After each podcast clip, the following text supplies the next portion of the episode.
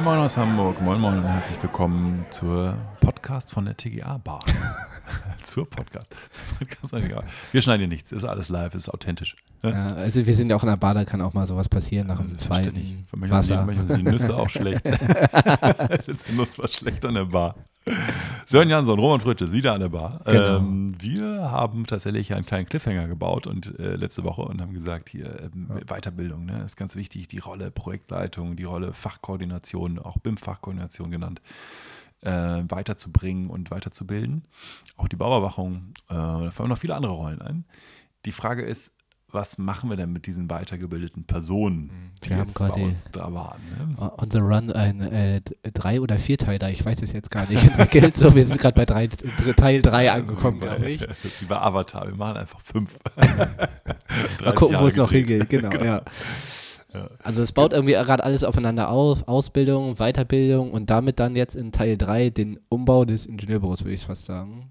Genau, den Umbau des Ingenieurbüros, aber jetzt fängst du mit dem Ende an. Jetzt, wir, so, komm, jetzt, lassen wir erstmal die Problemstände nennen. Also, eure Mitarbeiter, ne, die gehen zu einer Weiterbildung. Die dauert meinetwegen zwei Tage, weil ihr seid beim VD Wissensforum und lasst euch über Grundlagen des Projektmanagements in der TGA weiterbilden.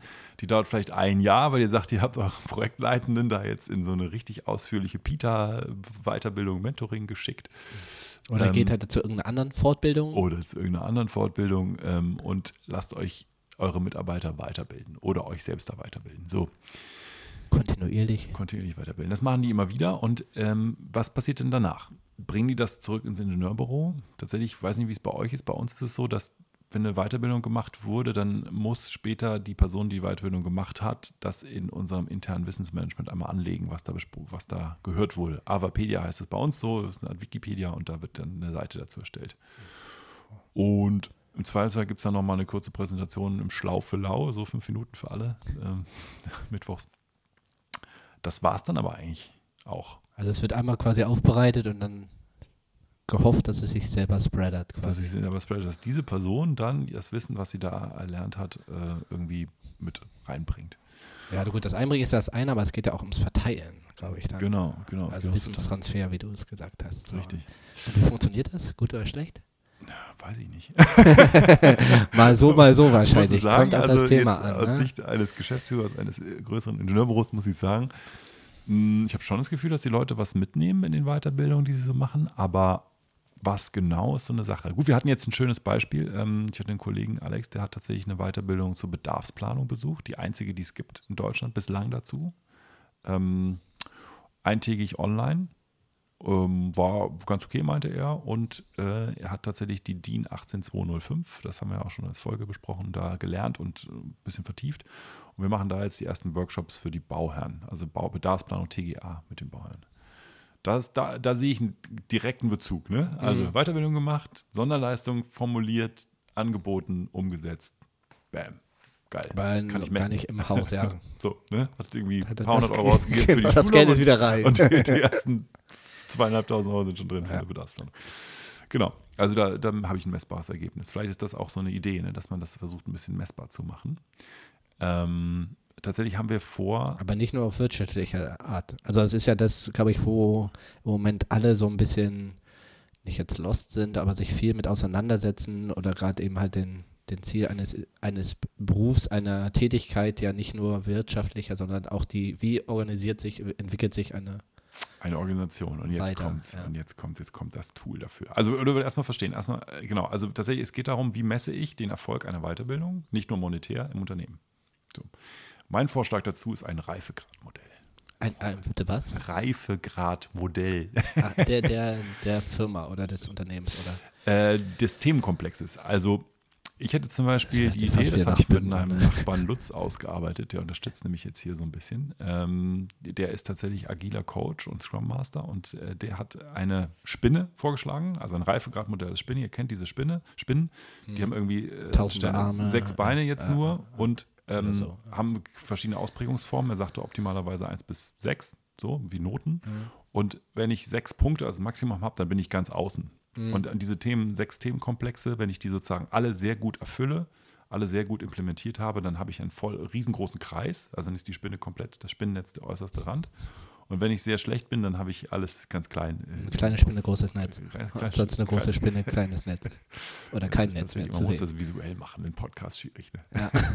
genau, also dieses Reifegradmodell könnte man als Spinne darstellen. Ich, ich halte das für eine sehr ich weiß nicht, die kennen das, da, glaube ich, schon mal gesagt. Ja, es ne? geht ja darum, halt ne, jeden Bereich irgendwie zu bewerten auf einer Skala von 1 bis 6, genau, sag ich mal. Genau. Und äh, wie man es da macht, ist so, die Spinne eine Möglichkeit. Die, die, Spinne eine Möglichkeit. Und die eine Möglichkeit wäre jetzt, also wir hatten jetzt ja gesagt, Teil 1 stabiles Projektmanagement, ähm, könnte man tatsächlich sagen, wie gut ist erstens eure Rollen- und Zieldefinition, wie gut ist zweitens eure Aufgabendefinition, drittens euer Schnittstellenmanagement, viertens eure Kostenplanung, fünftens euer Änderungsmanagement und sechstens eure Bauüberwachung in Abgrenzung zur Fachbauleitung. Auf der Skala von 1 bis 6. Auf einer Skala von 1 bis 6. Und dann gibt es für jede dieser sechs Kategorien gibt es dann sozusagen sechs Fragen, die beantwortet werden können. Und so könnte man sich im Unternehmen fragen, vielleicht auch umfragen, nämlich bei allen Projektleitenden zum Beispiel mal eine Umfrage machen und sagen, wie sieht es denn aus eurer Sicht aus mit dem Thema Kostenplanung? Wie gut sind wir da?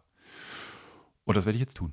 Also tatsächlich habe ich das äh, vor für ähm, Team für Technik. Das heißt, da bin ich schon tatsächlich in begleitend. Also Team für Technik sendet einen Projektleitenden ähm, in das Seminar, in diese, in diese, diese sechsteilige Trainingseinheit und das Mentoring-Programm. Und dort werde ich dann in-house begleiten. Und die Idee ist jetzt auch sozusagen da einmal die Projektleitenden, die da sind, schon vorher zu befragen bezüglich dieser sechs Kategorien.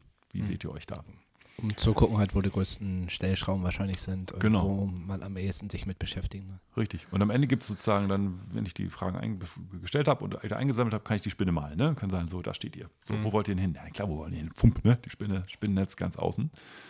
Und dann macht dieses Reifegradmodell Sinn. Ich sehe, wo ich stehe und ich definiere ein Ziel, wo ich mich hin entwickeln will.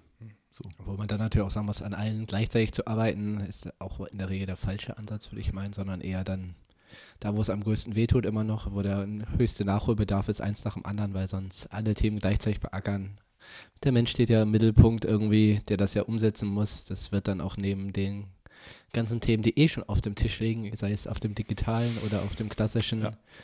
Genau, aber wie immer ist es so, wenn ich meine Aufmerksamkeit schaffe für ein Thema und oder in dem Fall für sechs Themen und eine Umfrage dazu mache, dann haben sich alle schon mal mit beschäftigt. Also alle 20 Projektleitenden werden sich dann fragen, hm, Kostenplan haben wir da wirklich einen Standard für die Kostenverfolgung? Weiß ich nicht. Ist der denn klar? Nicht so richtig, aber wäre schon gut, ne? So, und dann merke ich da irgendwie bei dem Thema kreuze ich eine 2 an und 6 äh, würde heißen, wir haben Standards für die Kostenverfolgung, wir haben Nachtragsmanagement standardisiert. So, ne? Das wäre jetzt irgendwie mhm. Stufe 6. Ähm, da, da würde ich schon gern hin. Das würde mir Stress sparen. So, äh, und der nächste fragt sich dann beim Thema Änderungsmanagement, hm, was haben wir jetzt? Jetzt haben wir, ich weiß gar nicht, was eine Änderung genau ausmacht, was Unterschied zwischen Änderung und Fortschreibung, weiß ich gar nicht. Ähm, ich wüsste aber richtig gerne, wie ich damit umgehen soll in Zukunft. Und Stufe 6 könnten wir dann sozusagen so weit bringen, dass wir sagen, naja, ihr habt wirklich einen Prozess, wo ihr sagt, es gibt erstmal ein Änderungsbegehren, da wird es erstmal eine Beauftragung den Grunde nachgeben, dann gibt es eine Änderungsvereinbarung, die wird ausformuliert, verhandelt und so weiter. Ich glaube, alleine diese, diese Frage sozusagen, wo stehe ich gerade, führt zu das nächste der Frage, wo will ich eigentlich hin? Ja, das, und dann setzen sich alle zusammen und reden darüber. Und ich glaube, dann kriegst du tatsächlich so ein Drive. Also mehr als eins bewegt, meinst du? Mhm. Ich glaube, du kriegst einen Zug rein. Also ja. du kriegst, du kriegst die, durch diese Selbstreflexion und die Frage, wo will ich hin, kriegst du, kannst du Vereinbarungen, jetzt sind wir bei dem Thema Soziokratie geschlossen, ähm, die dauerhaft sind. Wenn man es gut moderiert und in-house gut begleitet. Was wir das ja können. Ja, das auf jeden Fall, aber äh, ich, das ist so ein bisschen einfach die, die Erfahrung, die ich jetzt so in letzter Zeit auch gemacht habe, zu sagen, zu viel Änderungen auf einmal ist halt auch immer on top. Man muss ja auch Klar. sich in die anderen reinsetzen. So und alles, wenn alles Prio 1 ist, ist nichts Prio 1. Genau, also, deswegen muss man Kanban der Veränderung dann machen. Also aus dem Reifegradmodell ein Kanban ableiten, der Treiber, um sich als Büro ja. voranzubringen.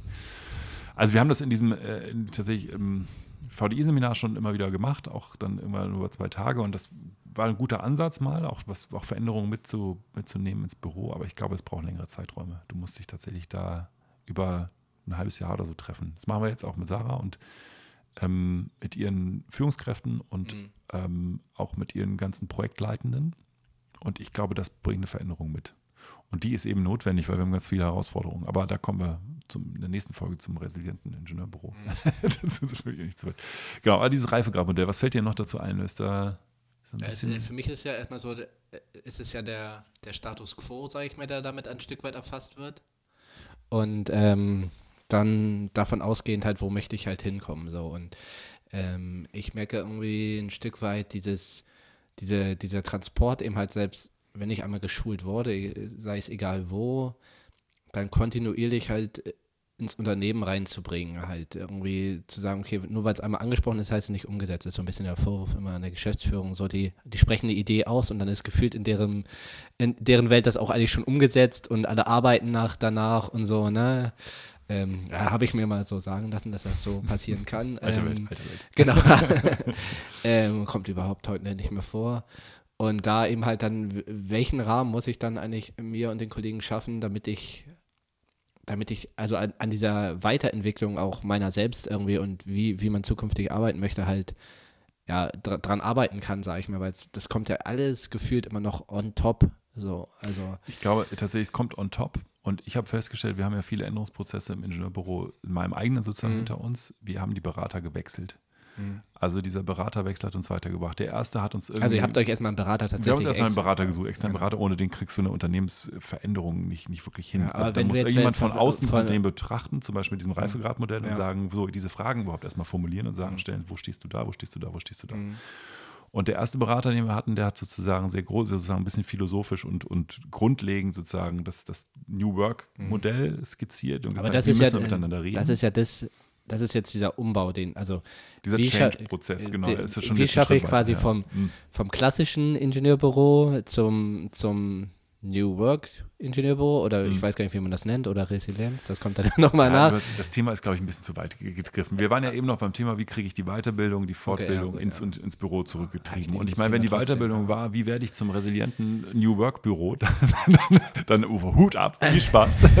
ja gut, aber das, sind ja, das merken wir auch aus, aus den Seminaren, die wir geben, dieses, dieses Thema Agilität ist ja das, das Thema, wo viele auch zu uns kommen ins, in, ins Seminar und fragen, ja, wie kann ich denn agil werden? Also, und das ist ja nicht nur die Anwendung eines Kanban-Boards. Nee, sondern, sondern, ich möchte mich verändern, ne? ich genau. möchte mich verbessern. Und das dieses Ich will mich verbessern, das funktioniert halt in der alten Welt nicht mit, dem, mit den alten hierarchischen Strukturen. Das geht eben nicht, wie du schon sagtest. Da hat der Chef eine Idee und dann sagt er, so machen wir es. Und anderen sagen, hä, was willst du von uns? Und dann versackert, versackt das so, ne? Im mhm. Weg nach unten wieder zurück und so weiter.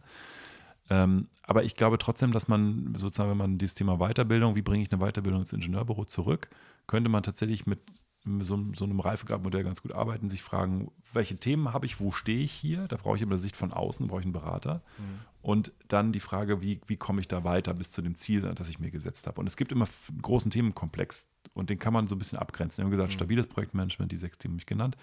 Das nächste wäre vielleicht dann eben agiles Projektmanagement und die Frage so, was, wie stehe ich beim Thema BIM? Habe ich einen Standard-BAP? So, das ist eine ganz einfache Frage, kann ich wunderbar beantworten mit Ja oder Nein. Die meisten werden sagen Nein und dann wissen sie, ah, das wäre aber gut, wenn ich den hätte für das ja, nächste ja. Projekt. Da habe ich auch meine Sonderleistung vielleicht schon mal irgendwie kalkuliert oder so. Ne? Das ist auch so ein Thema. Oder äh, habe ich sozusagen agile Methoden? Bin ich in der Lage, wenn alle zwei Wochen ein Data Drop erfolgt, alle zwei Wochen ein, ein koordiniertes Modell zu zeigen? Kann ich das? Habe ich die Leute dafür? Habe ich die Rollen dafür? Nö, habe ich nicht. Da würde ich 90 Prozent sagen, ich habe keine Ahnung, was da, das gehen soll. Da sagst du ja selber sehr klein, also in kleinen Schritten anfangen, gar nicht mal das große, ja. große Sehen, so, also da genau, zu differenzieren. Das, das in kleinen Schritten, diesen sechs Schritten eben pro äh, Ausprägung, pro Kategorie, mhm. könnte man sozusagen diese, diese Spinne dann eben auch fürs agile Büro machen. Und dann genauso zum Thema Bauüberwachung, zu, zu der Rolle Bauüberwachung. Ne? Wo mhm. steht jetzt die Bauüberwachung? Weiß überhaupt, dass sie keine Fachbauleitung macht? Mhm. Bis hin zu mh, hm, digitale Bauüberwachung. Wir haben tatsächlich das BIM-Modell auf der Baustelle und mhm. können am BIM-Modell halt einfach Terminpläne visualisieren. Ja. Ich kenne Büros, die das hinkriegen, die sind auf Stufe 6. Ich kenne Büros, die nicht mehr wissen, was das genau bedeutet, die sind auf Stufe ja. 1. So, ne? ähm, genau, also ich glaube, ja, denkt da mal drüber nach. Wie, wie kriegt ihr die Weiterbildungen, die da passieren, bei euch zurück ins Büro?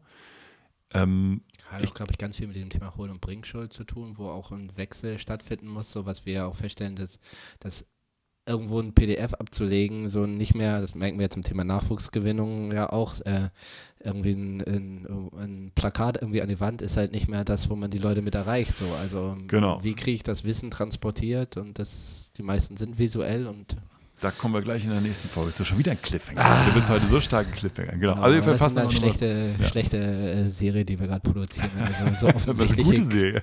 Richtig gute Serie. Das macht alles Sinn, das hängt zusammen. Ähm, genau. Also tatsächlich die Idee, Vorschlag wäre, lasst euch, lasst aus der, der Seminarleitung oder den, den Trainern sozusagen, die ihr da irgendwie begleitet, vielleicht äh, ein bisschen Beratung angedeihen. Das wäre tatsächlich auch der Wunsch, den ich immer hatte, immer dann auch die Büros noch ein bisschen zu beraten weiter und nicht nur einfach dann am Seminar irgendwas fallen zu lassen und zu sagen, jetzt kümmere dich selber drum, sondern das eben in-house mit reinzubringen. Das und Nachhalten ist halt echt die große Das Nachhalten ist die Idee und ich glaube, über diese Reifegradmodelle kann man da relativ geschickt ähm, zusammen entscheiden, wo es lang laufen soll mhm. und wo es besser halt. wird. So, glaub, das ist, und das bieten wir an und ich glaube, was auch noch wichtig ist, dann den Trainer zu wechseln und dann irgendwann zu sagen, so, jetzt ist äh, gut, Roman kennt sich mit BIM nicht so, so ein bisschen aus, aber jetzt brauche ich vielleicht einen Professor, der, mhm. der BIM als Thema hat, dann nehme ich Reinhard so, ne? Das wäre sozusagen dann der nächste. Oder ich brauche jemanden, der Digitalisierung, digitale Whiteboards richtig drauf hat, dann nehme ich Sören. Mhm.